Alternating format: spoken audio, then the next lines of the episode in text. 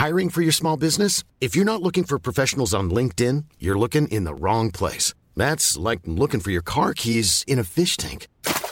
LinkedIn helps you hire professionals you can't find anywhere else, even those who aren't actively searching for a new job but might be open to the perfect role. In a given month, over 70% of LinkedIn users don't even visit other leading job sites. So start looking in the right place. With LinkedIn, you can hire professionals like a professional. Post your free job on linkedin.com slash people today.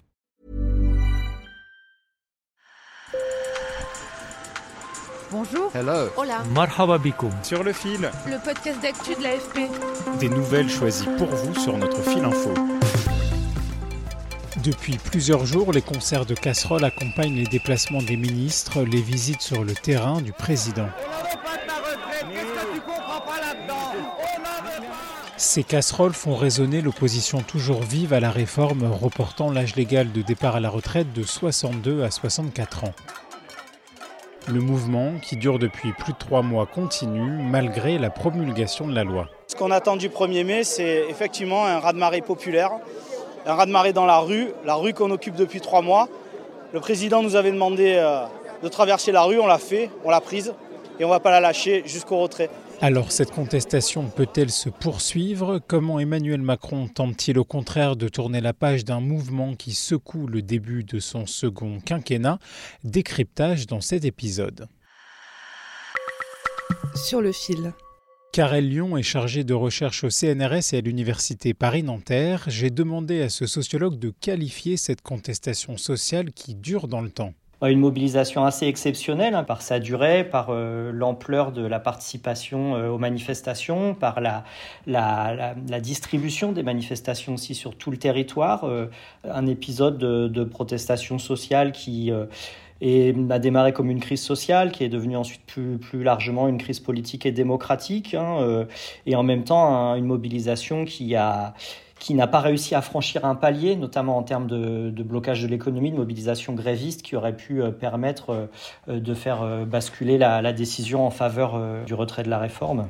Le, le, le, résultat est un petit peu mi-figue, mi-raisin. Dominique Andolfato est professeur de sciences politiques à l'Université de Bourgogne. Il y a beaucoup d'insatisfaction euh, du côté des manifestants et des syndicats d'une part, euh, mais également du côté du gouvernement finalement, parce que pour lui, ça a été qu'une victoire à la Pyrrhus, et on voit bien aujourd'hui qu'il est confronté à de nombreuses difficultés, puisque pratiquement plus aucun ministre ne peut, ne peut sortir sans être confronté, en tous les cas ces derniers jours, à un concert de casseroles. Car le mouvement social n'est pas terminé selon Carrel Lyon. L'idée, je pense, des, des manifestants, c'est d'entretenir la contestation justement en attendant le rendez-vous du 1er mai. Sophie Binet, secrétaire générale de la CGT. Le 1er mai, ce sera une journée de mobilisation inédite, exceptionnelle.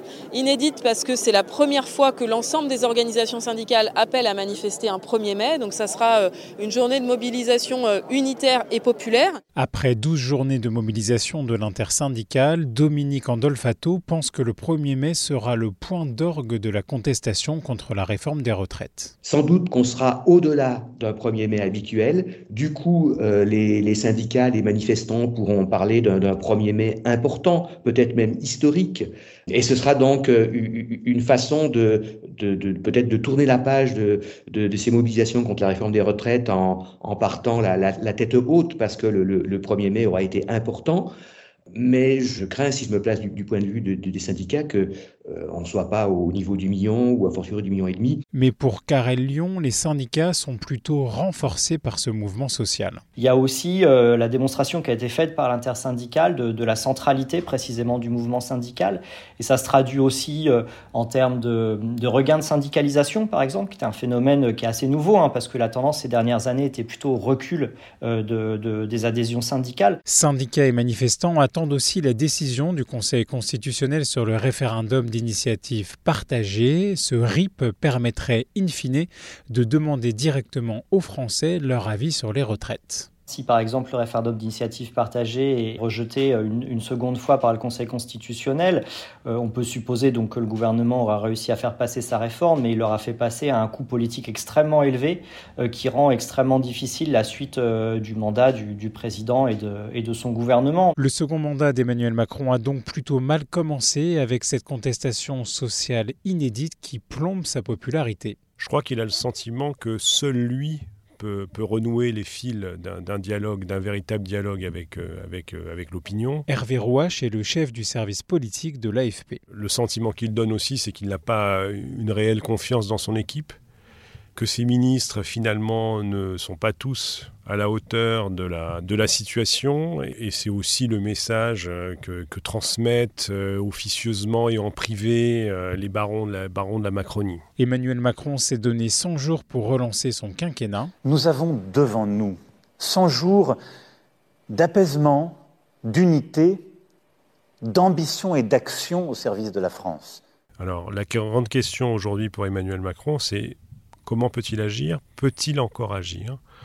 Sa première ministre est chargée euh, de présenter une feuille de route, euh, donc une série de mesures qui vont toucher euh, à la fois certains domaines de prédilection de Macron, comme la réindustrialisation euh, mais aussi à des domaines qui touchent vraiment la vie quotidienne des Français, euh, la santé, l'éducation, désengorger les urgences euh, hospitalières, faire en sorte qu'il y ait un enseignant devant chaque classe à la rentrée de septembre, revaloriser la profession d'enseignant, ce qu'il a déjà annoncé. Mais avec une majorité relative au Parlement, il sera toujours difficile pour l'exécutif de faire passer ces réformes.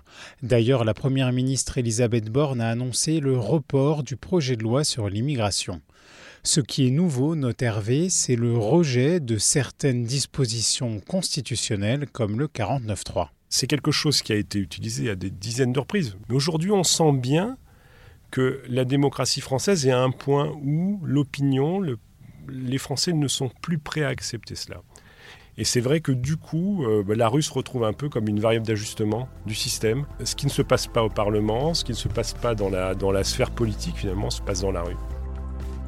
Chers auditeurs de Mon Daily, merci de nous avoir écoutés. Si vous aimez notre podcast, abonnez-vous car nous ne sommes plus dans la playlist Spotify tous les jours. Ainsi, vous serez sûr de ne louper aucun épisode. À demain.